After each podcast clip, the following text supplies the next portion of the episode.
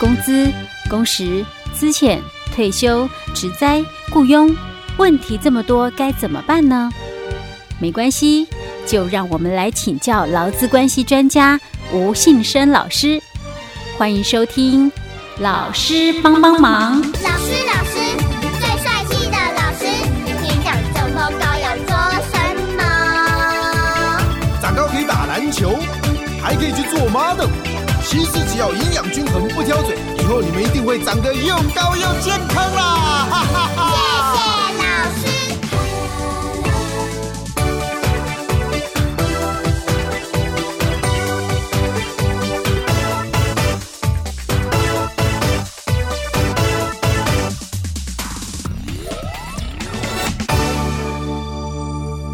师，我们今天要跟听众朋友分享这个是跟考试有关，对不对？哎，对。好，是什么样的考试啊？因为我们其实每年哦，大概都有三次的这个就业服务以及的这个技术士的一个考试。嗯哼。那这个也是跟我们从事人资工作的伙伴哦，嗯，比较有相关联的一个证照的一个考试。就业服务。对。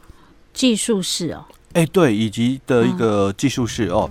那往年的话哦，我们大概跟我们的这个劳动法有关哦，大概就是我们的就业服务以及还有就是我们的这个职业安全卫生的这个人员哦，不管是这个乙级、甲级啦哦，是。那大概就只有这两种的这个证照考试，哦，是跟我们这个。从事人资工作了哦，比较有相关联系的。是老师，这个会很难考吗？诶，录取率不高是事实。是哦，对，嗯，不高，大概有多高？呃，目前我所知道，大概在十趴左右。十趴哦，嗯，这是从事人力资源。必须要有的嘛？哎，如果你是像呃人力中介啊，哦，或者是有些他虽然不是做人力中介，可是他可能在事业单位，嗯，他是做人事有关的工作，是哦，那他可能就会需要有一张就业服务以及的这个技术式的一个证照。这个应该是比较讲究的企业才有吧？一般公司应该不需要。对，那像我们政府单位的这个就业服务的。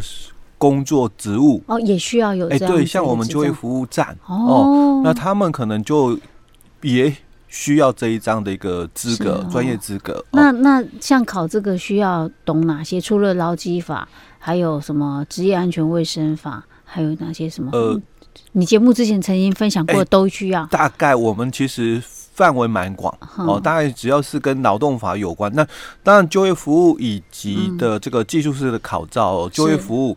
那基本上哦，就业这个服务法，嗯，哦，跟这个就业保险法，这个是最基本的了。是，老师，这个考试是选择题还是申论题？哎，我要讲的就是这一块了。嗯，因为以往哦，我们分成这个学科跟术科两大类。嗯，哦，那这个学科当然就一般的这个选择题跟复选单复选哦。是，那这个是以往哦。大概就不不会有太大的一个意外的一个部分哦。嗯、那我们从明年开始哦，嗯、把这个术科的一个证照哦哦考试哦改了。嘿。包括我刚刚讲就业服务以及的，或者是我们职业安全卫生的这个乙级的技术师，或者是甲级的这个技术师的考试哦，嗯、都要改。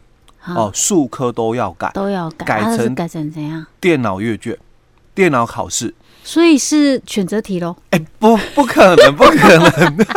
电脑阅卷不是选择题吗？不然是什么？我我在猜啦哦，从这一两次，今年这一两次的这个数科考试哦，嗯，来。看起来应该比较像填充题。哦，填充题。哎，不再像以前的这个学科的考试哦，就很清楚嘛。我们就是选择，只是到了后来，我们多了一个是复选题哦，以前是单选题嘛哦，后来就变成多了一个复选。那数科的话，当然不用讲，就问答题，所以你一定要纸本考试。是。那。我们目前的规划就是明年，所以今年的十一月是最后一次的这个纸本测验的数科考试哦。那可能明年开始，嗯，这个数科的考考试哦，它要改成这个电脑考哦，用电脑的方式来考试。可是填充题能够填多少字啊？哎，不过其实我从这一两次的这个考试啊，哦，术科的一个考题里面，是。大概也看出来这个端倪。嗯，哦，就是说明年的这个电脑的这个测验哦，应该是考那个填充题才对。是，嗯，那填充题能需要。会不会填很简单的字就好？哎，应该就是很简单的关键字了哦。因为我从这一两次的这个数科的一个考题了哦，以以往我们大概都是十题的这个问答哦。那现在的这个趋势哦，就是慢慢已经倾向就是五题的这个法规题，嗯，然后五题的职场伦理。哦，是。就业服务的这个职场伦理这一些哦，心理学啦或者是什么是。的这一类的哦，那我们的这个五题的这个法规题目哦，大概都已经分成好几个小题，嗯，也就是在一个大题里面哦，它有分了好几个小题，嗯，那你在就它小题里面的这个所问的这个题目哦，是。你去做回答。哦，OK，所以老师，这样这种考试比较偏重记忆理解还是？还是都需要，应该也是都需要，不是，只是说它比较活用，不像以往就是比较死背的一个是哈观念。因为我在想说，我跟老师上这么久的课了，嗯，我这样我算 OK 吗？程度还可以吗？哎、欸。可是我记忆力差呢，所以啊，我就说哦，现在这样的一个考试的一个方式哦，其实它不着重在死背了，哦，就就是你大概要，哎，这样对我有利，哎，对啊，因为其实哦，我我们大概这两次的这个测验里面哦，大概整个就是数科的一个考题里面，嗯，几乎都是在用那个所谓的这个问答的一个，以前是那个。类似简答题哦，你有点像半申论的一个概念在填写哦，但现在都已经变成是问答题哦。